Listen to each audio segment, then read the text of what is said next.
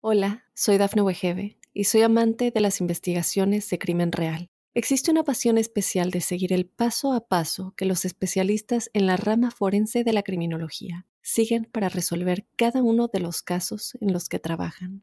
Si tú, como yo, eres una de las personas que encuentran fascinante escuchar este tipo de investigaciones, te invito a escuchar el podcast Trazos Criminales con la experta en perfilación criminal, Laura Quiñones Orquiza, en tu plataforma de audio favorita.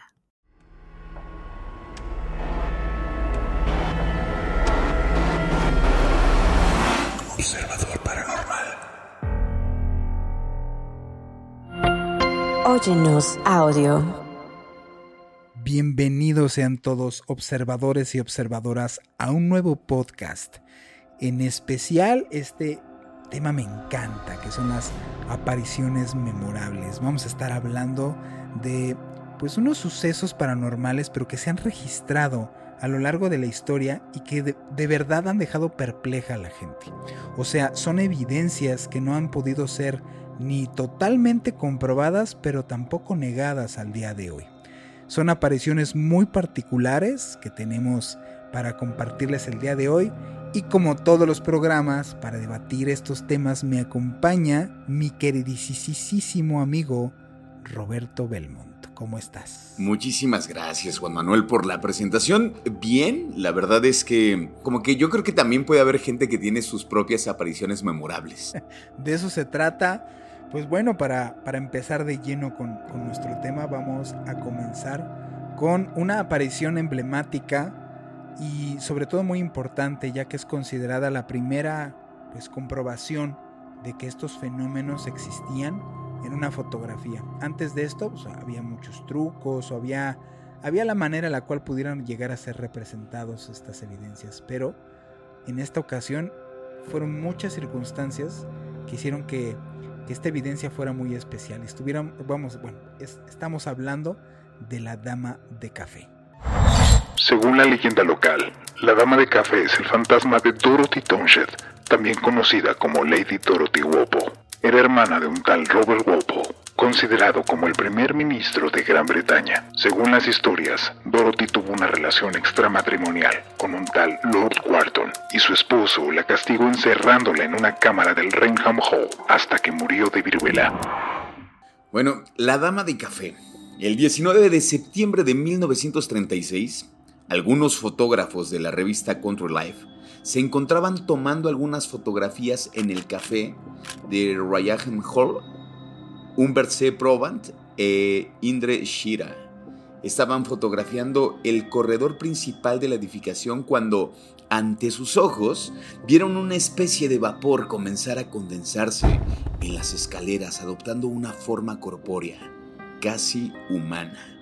Rápidamente, Shira logró remover la tapa del lente y Probant accionó la cámara, con lo que la imagen pasaría a la historia como una de las primeras evidencias de apariciones sobrenaturales capturadas en cámara. Eso fue lo que sucedió. Y lo que sorprende es que efectivamente se ve como una persona con las manos, eh, pues como una posición de rezo, sin piernas. Se ve como una imagen, bueno, una imagen como humana bajando las escaleras, blanquecina, y lo sorprendente es que se parece a un cuadro que está dentro de este lugar. Las apariciones, lo comentamos fuera del de, aire, las apariciones tienen varias similitudes algunas, y esta entidad cruzaba o habitaba en cierto punto de la casa, que era sobre el pasillo, que era en la parte superior de la, de la casa, y las escaleras.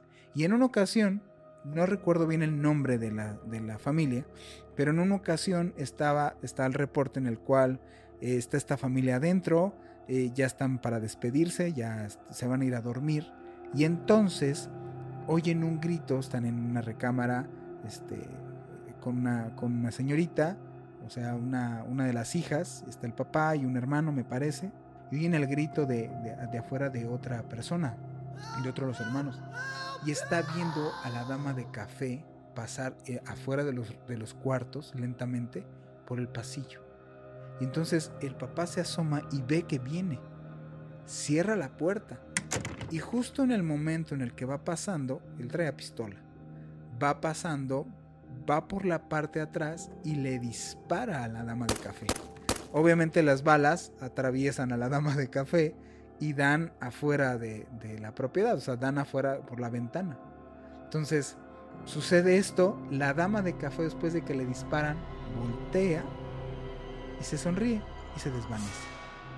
Entonces está este reporte porque, pues imagínate, sucedió esto y se van todos, pero corriendo del lugar y está el reporte de la policía.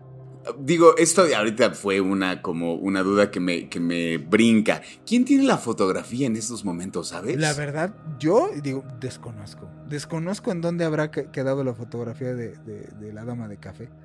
Por ahí debe de andar. De hecho, es, estas historias, o sea, esta, esta anécdota es viejísima.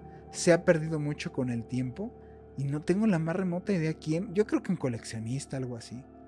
Porque, bueno, y aquí, aquí me resulta otra pregunta porque, no sé, estoy pensando como en estas apariciones memorables que vamos a estar mencionando.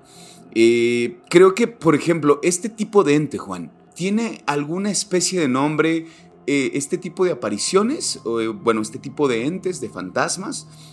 Y la otra pregunta sería si hacen daño haciendo como el análisis que ya lo hicimos en nuestro primer capítulo de los poltergeist, esto no sería un poltergeist. No, esto, es, una aparición. O sea, ¿lo podríamos nombrar solamente como aparición? Sí. Ok. Sí, es un abanico muy grande. O sea, de los, de los registros que se pueden llegar a tener en evidencias antiguas de cosas fotografías, por, por ejemplo, no es lo mismo, y el otro día que estábamos haciendo y que estábamos platicando de un podcast, no es lo mismo la evidencia que puede llegar a representar la dama de café. Todo es el contexto. Por eso es el observador es lo importante. O sea, ¿quién crea la experiencia? ¿La experiencia en sí es el fenómeno o quién la vive? Ojo, porque si yo veo la evidencia de la dama de café y veo la evidencia fotográfica del niño de Amityville, pues yo voy a ver a dos figuras distintas. Lo importante es el contexto. El contexto de que en una es una persona eh, como medio desvanecida bajando unas escaleras en donde se dieron cuenta que estaba ella representada en un cuadro antiguo y después de rascar bajo obviamente los registros del lugar qué había ocurrido ahí, se dieron cuenta de que era un fenómeno repetitivo, o sea, bueno, que tenía una repetitividad más o menos.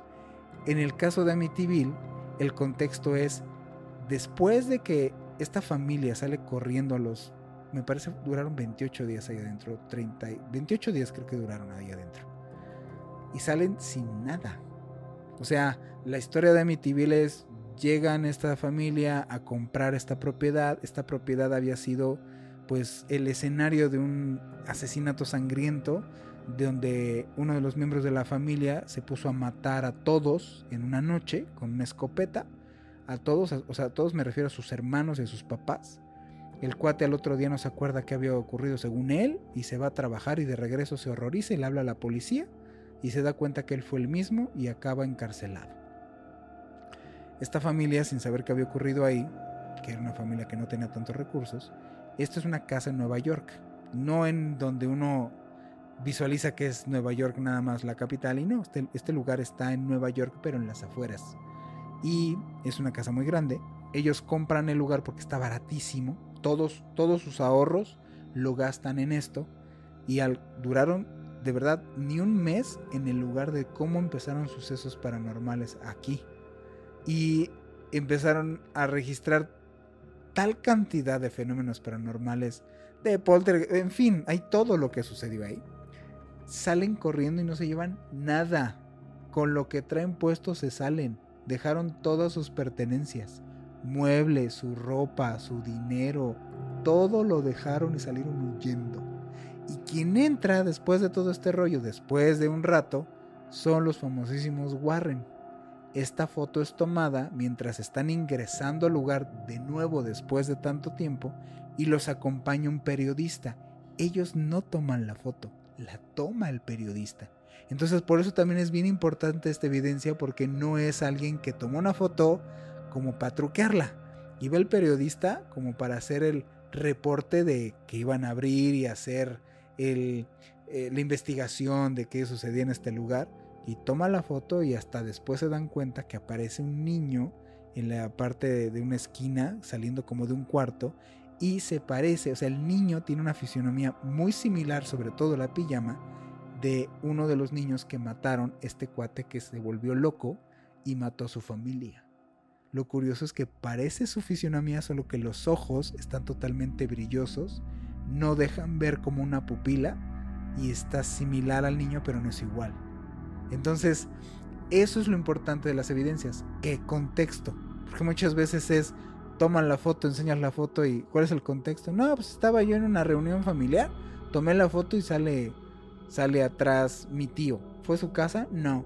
Fue, o sea, ya llega un momento en que también hay muchos fenómenos que uno empieza como tratar de encontrarle eh, formas a las cosas, ¿no? Eso, e, e, es, eso mismo que es como acostarte y ver las nubes y decir, ah, mira, se parece un carrito, llega a suceder esto también. O sea, por eso es importante mucho el contexto de la evidencia para saber que si es una evidencia y no es alguien que se está fumando y decir, nada, es que ya se aparece mi abuelito y porque fue un humo raro, fue una, una fondo y forma entre muebles y el cabello, en fin, o los mentados orbs que salen, que no es otra cosa a veces, que es el polvo que está dentro de la misma foto.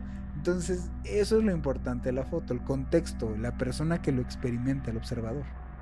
Sí, la, gente que realmente este, no conozca esta imagen, yo de verdad las invito y los invito a que se metan a buscar eh, la dama de café y que vean la fotografía original porque a ver, yo creo que si la, si la ves sin todo el trasfondo este, sin toda la historia, puedes decir que es una foto truqueada. Pero pensando como en qué año se fue, fue tomada, o sea, viendo como todas las investigaciones que ha tenido la fotografía, creo que le puedes dar este, el beneficio de la duda sin duda. Como que, digo, los cabos se logran como entrelazar cuando descubren que una de las fotografías que hay dentro del lugar. No pintura, más bien, ¿no? Es una, ah, pintura. una, de las pinturas que hay dentro del lugar, pues ya estamos hablando de 1700. Eh, justamente ahí, esa imagen, esa pintura de esa persona, no me suena descabellado que aparezca en el lugar en donde ella vivió. Claro, sobre todo conociendo un poco, un poco la identidad de esta persona. Les platico uno, les, les platico poquito quién era Dorothy Townshend. Ella, la hermana del famoso político Robert Walpole, Dorothy era la segunda esposa de Charles Townshend, Visconde Townshend, quien era conocido por su carácter violento. Al parecer, cuando el Visconde descubrió un lidio entre su esposa y Thomas Wharton, el marqués Wharton ordenó que ésta fuese encerrada en sus aposentos en Ringhall Hall, el que estamos hablando del lugar, residencia de la familia según Mary Montagu. Dorothy fue engañada por la condesa de Wharton, quien le había invitado a quedarse unos días sabiendo que su esposo nunca la dejaría marchar ni volver a ver a sus hijos. Permaneciendo Dorothy en Rainhall Hall, Rainhall Hall hasta su muerte en 1726, supuestamente a consecuencia de la viruela. O sea, esta persona murió sola, murió lejos de sus hijos, recluida y en total y total completa depresión. Entonces, lo chistoso es que si tú sigues el historial del lugar y la persona que esté representada muere así, y luego los reportes es de que eso es lo que vieron, como dice, la primera aparición documentada del fantasma fue la Navidad de 1835, quien se hallaba en una reunión, Lucia Stone, en Rainham Hall, afirmó que Lord Charles Townshend había invitado a varias personas, entre ellas al coronel Loftus, a pasar con él las fiestas Loftus y otro invitado, de nombre Hawkins, afirmaron haber visto a la dama de café una noche mientras se dirigían a sus habitaciones, destacando el anticuado vestido color marrón que llevaba puesto, se le encontraron para ir a sus aposentos. A la noche siguiente, Loftus afirmó haber visto nuevamente al fantasma, informando más tarde de que en aquella ocasión se había sentido atraído por las cuencas vacías del espectro.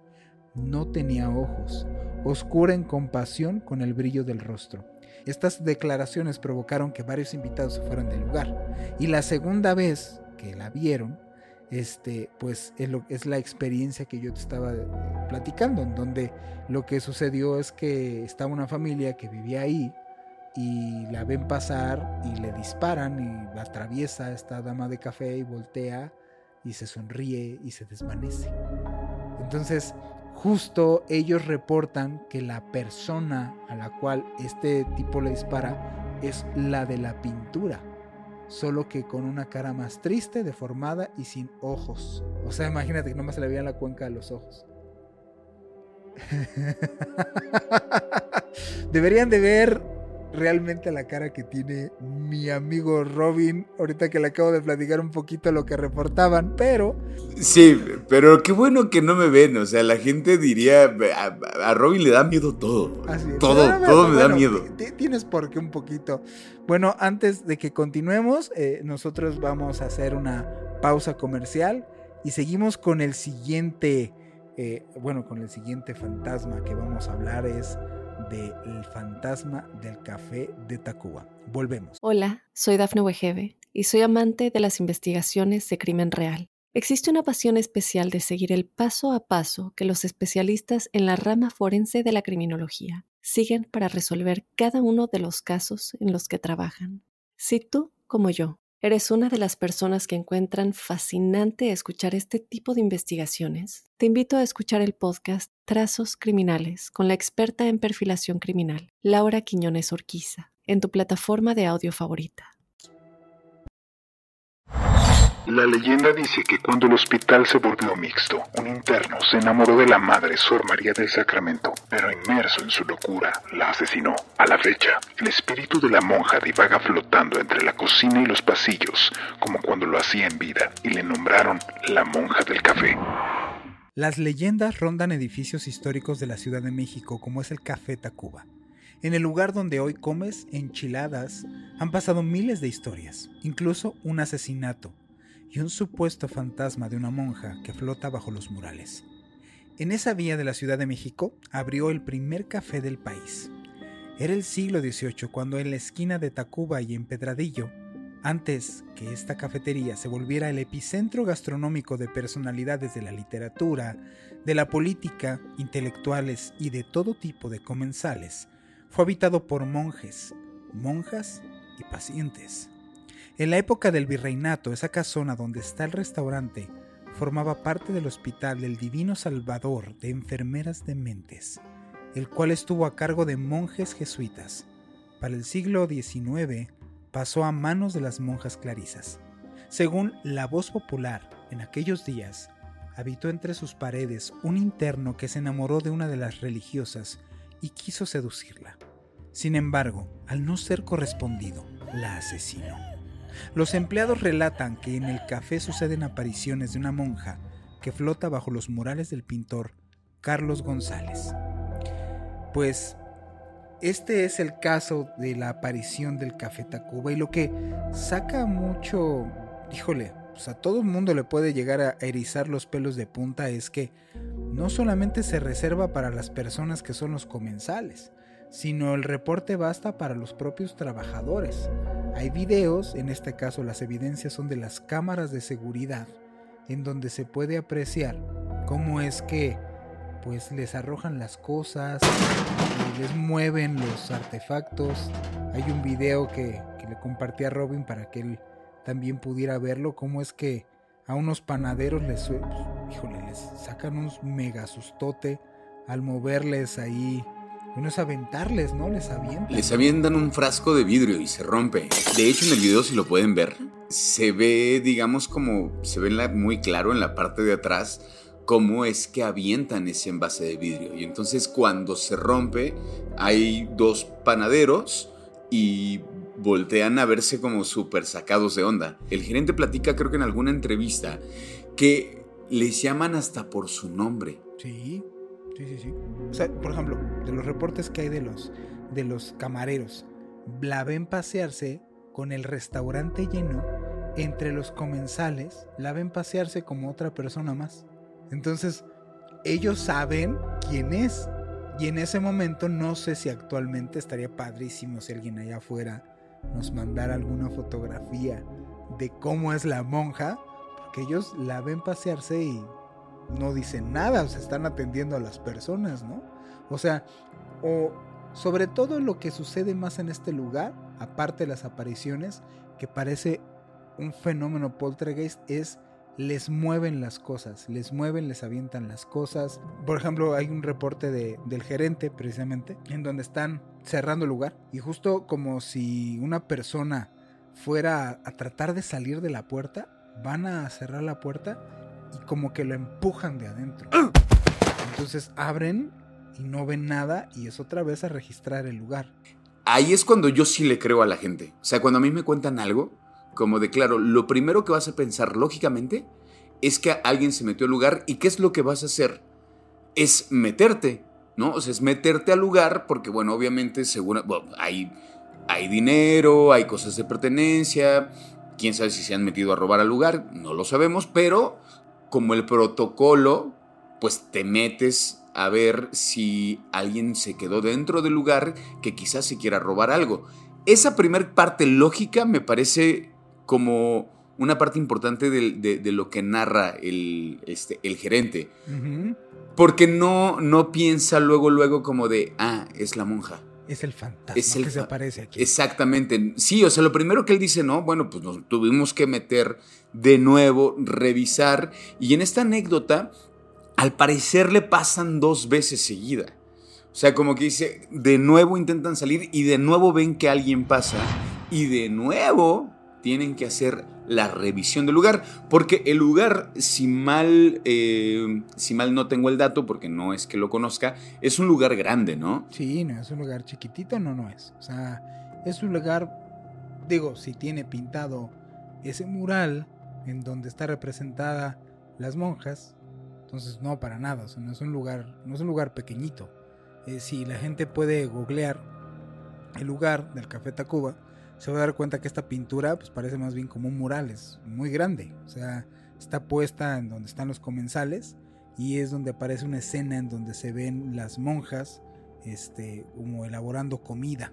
Que esa es la parte interesante de, esta historia, fíjate. A mí, eh, cuando, cuando empiezo a investigar esto de, del, de la aparición ¿no? del fantasma de, del Café Tacuba, la historia un poco relata que es la hija del dueño del lugar. La hija es la que se convierte en monja. Esto es porque el padre, que era muy católico, eh, decide, la primera la cosa que hace su papá es regalar una parte ¿no? de, la, de la finca, justamente para las monjas. ¿no? Para las monjas y los monjes. Pero él dice, híjole, no es suficiente, ¿no? Mi, mi devoción no es, o sea, con esto no voy a demostrar qué tan devoto soy. Que dice, ah, voy a ofrecer a una de mis hijas para que se haga monja. Y entonces, eh, esta decisión del padre hace que la hija mayor, que quien era quien tendría que haber sido la monja, huya de la casa. Por lo cual, la hija menor es quien tiene que pagar, digamos, los platos rotos. Los platos rotos de, aparte ni de la hermana mayor, o sea, del papá. Y entonces también se cuenta que a esta hija le gustaba mucho cocinar. Así es. Y ahí me parece bien interesante esa relación, como eh, esta onda de la cocina, que pareciera que hay mucha actividad, en donde hacen de comer. Sí. O sea, como donde, que, a los panaderos, ¿no? Mientras están ahí preparando, que haya actividad en ese lugar, a mí me parece bien interesante. O sea, tiene que ver quizá con un gusto que ella tenía. Y que aparte ahorita hablábamos, ¿no? Esta cuestión de que seguramente te se dice que fue un momento violento cuando ella muere. Así es. ¿No? Porque ella se hace monja y entonces atendían enfermos en este lugar uno de los enfermos... Mentales, hay que, aclararlo. Sí, sí, es un enfermo mental, se enamora de ella y al no ser correspondida, este la asesina. Y entonces, a partir de ahí, se dice que las apariciones de esta monja comienzan a pasar en este lugar. Entonces, no sé, cómo... Reúne todas las características, ¿no? Exactamente. O sea, a mí me pasa, eh, fue lo que estuve pensando, como esta relación que quizá pueda tener con la dama de café, que puede ser una historia como muy parecida, ¿no? Aunque digamos, la dama de café no muere abruptamente, pero muere en condiciones eh, muy tristes, ¿no? O sea, muere eh, aislada, sin sus hijos y seguramente en una depresión muy profunda. Que, quizá, que quizá igual ni se dio cuenta que murió.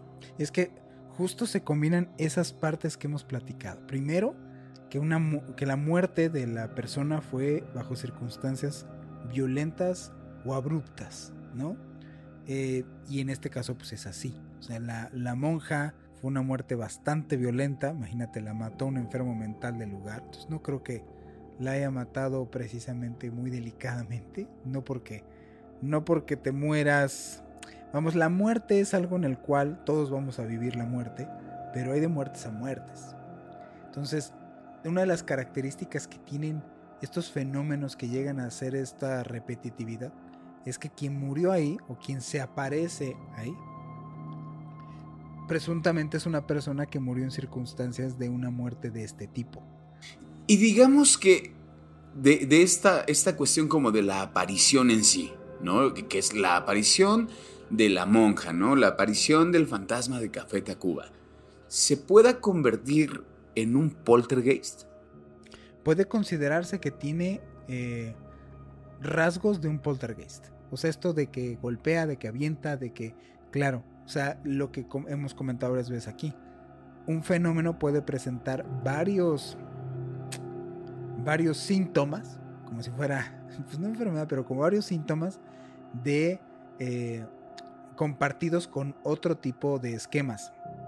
O sea, puede ser un poltergeist, pero ya si lo estudias a fondo resulta que el poltergeist denota una entidad, que generalmente es esto, o Suele ser que hay veces que son poltergeist puramente porque hay un niño en casa problemático o hay un adolescente y entonces realmente no es que exista en sí una entidad, sino que este niño está provocando que exista una especie como de interacción con otras realidades. Pueden haber, según esto, casos de posesión y no ser ser una enfermedad mental. O puede ser una persona que empieza a tener registros de de violencia en actos y ser fidedignamente alguien que empieza a tener eh, una infestación. Pero pues el chiste es por eso investigas, pues investigas para saber que realmente, o un lugar en donde registran una actividad poltergeist y resulta que alguien, como en el caso de un poltergeist que, que, mencionamos, les invitamos a ver ese podcast, pues resulta que más bien había como truquitos, ¿no? Por lo mismo de que el tema mayormente se ha prestado para transquiversar muchas cosas, pues es desenmarañar mucho. En estos temas del asunto paranormal ha, habido tantos charlatanes que se ha, habido, bueno, se ha visto muy emogrado todo esto. Entonces eh, es difícil poder llegar a conclusiones muy concretas pues debido a esto. Lo único es eso, o sea, sí hay varios esquemas que tienen unos patrones muy identificados, como esto del caso del Café Tacuba, en donde avienta cosas, mueve cosas, la llegan a ver y se disuelve. Sí es muy similar a otros casos, porque en este caso la monja muchas veces ni siquiera está pelando a la gente. O sea, no creas que va por no, no va por los comensales viéndolos, volteándolos a ver. No, sino el registro es ella va en su rollo. Porque justamente creo que el último caso que vamos a mencionar se separa un poco más de estas, eh, digamos, como, como de las apariciones, a ver, como de las, los dos primeros ejemplos que poníamos de estas apariciones, ¿no? Me parece interesante que esté dentro de, de este tema, en apariciones memorables. Porque lo mencionamos un poco en aquel primer capítulo de, de los poltergeist. Lo mencionamos un poco, no tan detalladamente, pero me interesa saber por qué está en apariciones memorables. ¿Por qué, Juan? Pues antes de que averigüemos el por qué realmente está eh, en esta lista seleccionada el caso del ente que está registrado también incluso en películas, vamos a un último corte y regresamos con ustedes. Hola, soy Dafne Wegebe y soy amante de las investigaciones de crimen real. Existe una pasión especial de seguir el paso a paso que los especialistas en la rama forense de la criminología siguen para resolver cada uno de los casos en los que trabajan. Si tú, como yo, ¿Eres una de las personas que encuentran fascinante escuchar este tipo de investigaciones? Te invito a escuchar el podcast Trazos Criminales con la experta en perfilación criminal, Laura Quiñones Orquiza, en tu plataforma de audio favorita. Doris Bitter afirmaba ser violada por una entidad invisible grande y corpulenta, y otras dos más pequeñas la sostenían mientras que la más fuerte abusaba de ella. Los investigadores Kerry Gaynor y Barry Taff fueron testigos de múltiples manifestaciones, obteniendo evidencias en fotografías de luces que se manifestaban cuando Doris retaba a estas entidades para que se aparecieran. Estamos de regreso y para esto Robin nos va a platicar un poquito de el último caso que vamos a ver en este podcast del día de hoy, que es el caso de El Lente, el caso de Doris Bideren. También fue conocido como la entidad inquietante. Fue una investigación de 1974 sobre supuestos fenómenos paranormales experimentados por una mujer llamada Doris Bitter en Culver City, ciudad estadounidense de California. Doris Bider de 1942 a 1999 aproximadamente. Una madre soltera con cuatro hijos, en 1974 afirmó que en su casa observó manifestaciones de formas humanas luminosas y transparentes, eventos poltergeist, y fue atacada y violada por una o varias entidades invisibles. En su relato, Bider dijo que en su casa era acosada por entidades que se manifestaban por medio de golpes en las paredes y voces extrañas.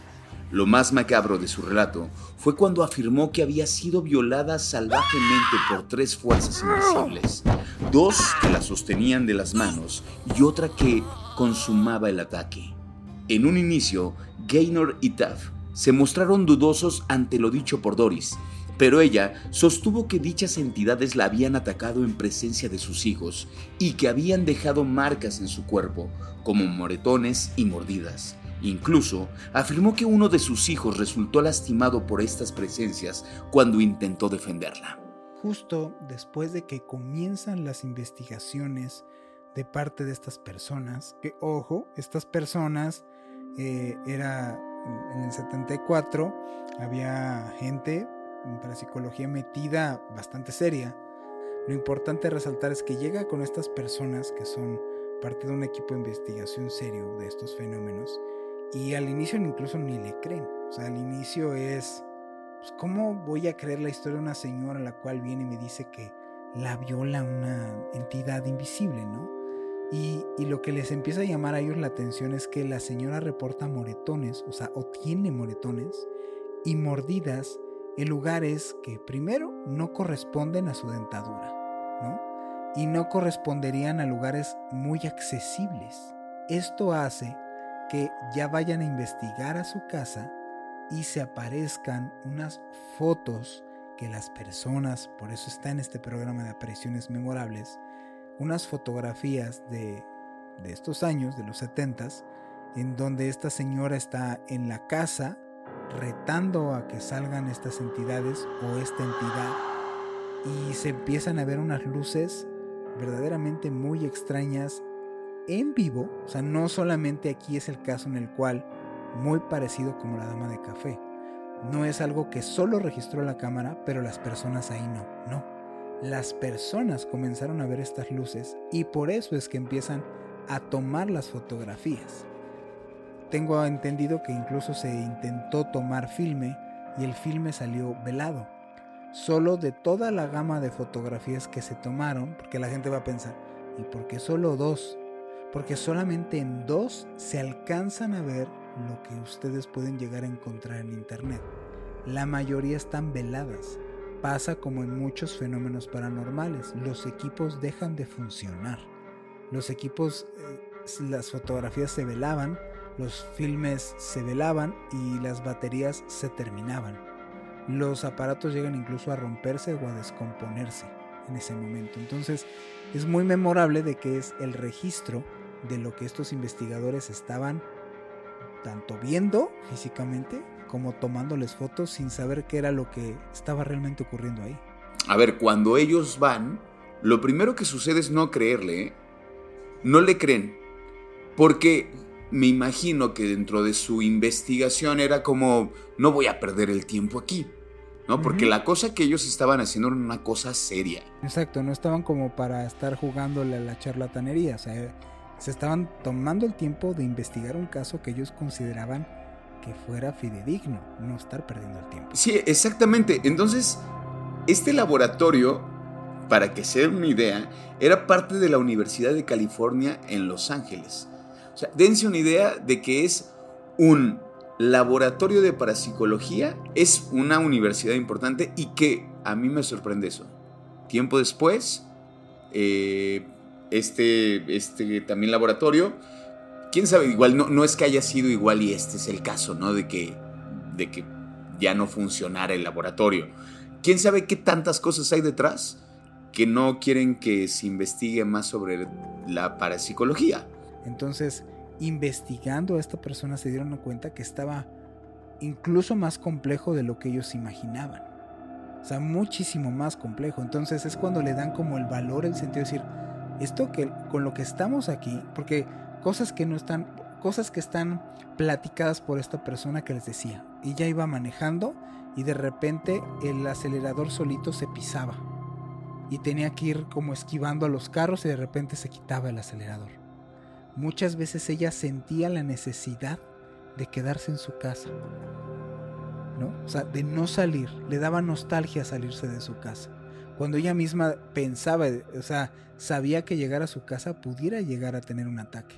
Y tenía como esta sensación de extraño mi casa. Bizarrísimo, ¿no? Por eso mismo, estas personas, estos investigadores, dieron a la conclusión de que una especie de entidad estaba infestando a esta persona. Cuando se habla de infestación se habla de eh, una especie de vinculación entre una entidad y una persona, que es la que está haciendo no solamente los ataques, sino que la persona empiece a cambiar de conducta, a cambiar de actitud. Una persona se puede llegar a volver no, nada más violenta, sombría, depresiva, y estos arranques de decir, me quiero quedar en mi casa porque me dan nostalgia, es que ya empiezas a tener una especie de relación íntima con estas entidades. Ellos afirmaban que era un incubo. De nuevo mi cara, gente. de, nuevo mi cara como... Es que yo quiero que lleguemos a la historia que me cuentas de que intentan o que más bien se dice que congelan a este ente, ¿no? Sí, o sea, estos, bueno, ¿en qué acabó supuestamente?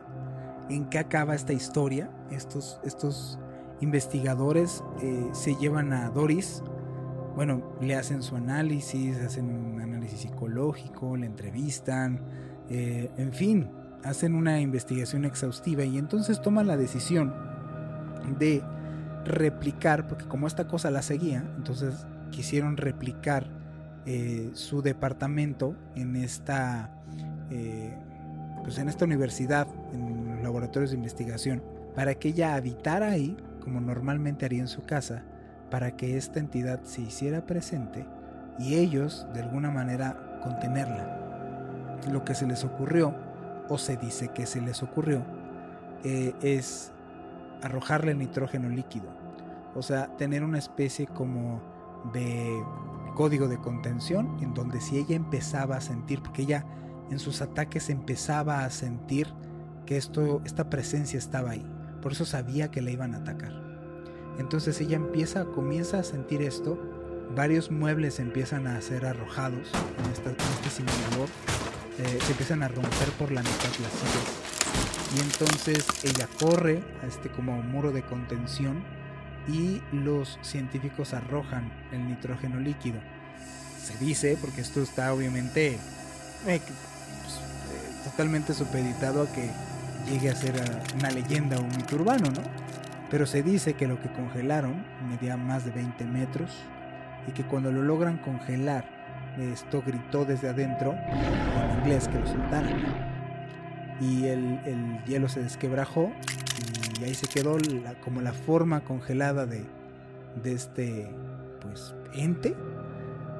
Realmente no resolvieron nada, como fue una cuestión aparatosa para la universidad y las instituciones no les gusta estar inmiscuido en este tipo de problemas, pues desaparecieron precisamente el laboratorio de investigación parapsicológica de este sitio y fueron despedidos los investigadores que ellos después, años después, siguieron dando evidencia constatando de que eso realmente había sucedido.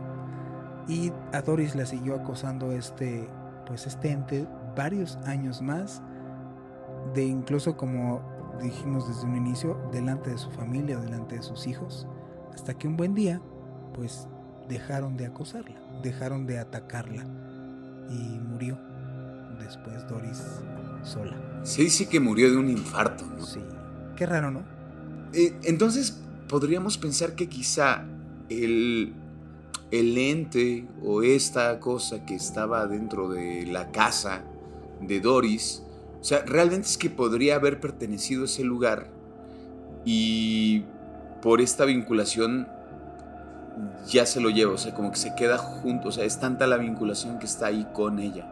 O sea, se vuelve una relación recíproca, de alguna o cierta manera. Una especie de necesidad también. Así es. O sea, crean una necesidad que estés ahí.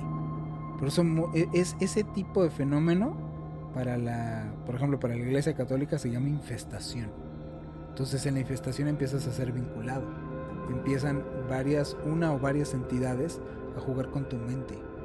Por eso lo primero es en los síntomas de posesión, que ya es como el grado máximo de infestación es oyen voces que no hay, oyen personas que no existen, las llegan a ver, o las personas que conocen se les deforma la cara. Su realidad empieza a cambiar. Ya estás vinculado con eso, ya está, ya es parte como de tu mente. Entonces es muy difícil que logres esta desvinculación. Un ejercicio práctico y llano. Cuando llegue a sucederte algo que no entiendas o sientas como esta, esta presencia que estás tú, puede llegar en este momento que nos estás escuchando y estás en tu cuarto escuchando este programa, ¿no? que te gusta estos temas y te gusta que te dé miedito. Puedes estar solo en tu recámara y de repente de la nada sentir como algo que te está viendo. Sin necesidad de que vendas una nota o sin necesidad de que, de que alguien te crea en ese momento y empiezas a sentir miedo. o sea, totalmente irracionable la situación. Puede ser que es en este momento que están escuchando. Lo que yo les podría recomendar es, si es alguna de estas entidades tratando de hacer un vínculo, canten una canción. Por eso sirve rezar. Porque saca de contexto tu mente. Entonces en el punto en el cual empiezas a eh, ponerte nerviosito y a darte miedito, esto es como si le dieras gasolina y un cerillo. Empieza cada vez más. Entonces hay que romper con el esquema si empieza una situación así, güey, te encuentras en una situación, ¿por qué crees que la gente viejita o la gente grande, su recomendación es, usted dígale groserías? Pues por eso, porque también rompe el vínculo. Claro. Si tú lo que haces es insultarlo y este rollo, lo único que estás haciendo es que tu mente la estás distrayendo. La estás sacando de ese contexto. Por eso la recomendación es siempre que es, tú rézale. Tú reza, tú reza. Tú, tú miéntale de su mamá. Tú, este, canta una canción. No, tú no peles Justo. Piensa en otra cosa. que enfoques tu atención, ya valió. Ya valió. O sea, es muy difícil que hay para atrás. Si llega a ser que dependiendo de la entidad que vincule contigo se detenga, pero si es una entidad fuerte, no lo recomiendo, ¿verdad? Este es una situación que puede llegar a verdaderamente complicarse bastante. Pues he allí la recomendación que sí diría de un experto. sí lo diría, lo diría así, la verdad es que este a mí siempre, siempre me sorprendes y siempre te, aprendo un montón. Y a pesar de que siempre, siempre me ha sacado más de un susto, eh, pero como con este tipo de recomendaciones, pues ya me voy más tranquilo, ¿no? Ya, ya sé que si me da miedo, pues o canto o digo groserías o, me pongo a rezar. o, algo que tú sepas que diría una tontería, pero puede ser, piensa en algo bonito, es que de verdad algo que logre ser tan fuerte que te saque de este esquema. Y es para que, para que verdaderamente la, gente, pues sí, les dejo, eh, les dejo estas, eh, les dejo esto para que tengan un poquito de miedo el día de hoy. Pues ahí la, la recomendación y Y me gustó pensar eso, que mientras nos están escuchando, quizá no están escuchando solos. Quizá hay alguien que, eh, así como nosotros somos observadores, quizá también hay alguien que nos observa. Y en el momento en que nos están oyendo, puede que alguien esté con ustedes observando cómo están escuchando nuestro programa. Pues mi nombre es Roberto Belmont. Los dejamos con esto. Mi nombre es Juan Manuel Torreblanca. Fue un placer estar con ustedes. Búsquenos en las redes sociales, este, en las plataformas de podcast. Vamos a estar con temas súper interesantes, trayéndoles todas las semanas. Fue un placer estar con ustedes. Gracias y hasta pronto.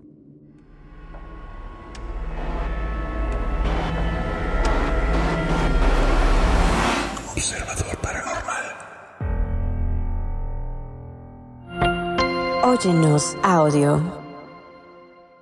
Hola, soy Dafne Wegebe y soy amante de las investigaciones de crimen real. Existe una pasión especial de seguir el paso a paso que los especialistas en la rama forense de la criminología siguen para resolver cada uno de los casos en los que trabajan. Si tú, como yo, ¿Eres una de las personas que encuentran fascinante escuchar este tipo de investigaciones? Te invito a escuchar el podcast Trazos Criminales con la experta en perfilación criminal, Laura Quiñones Orquiza, en tu plataforma de audio favorita.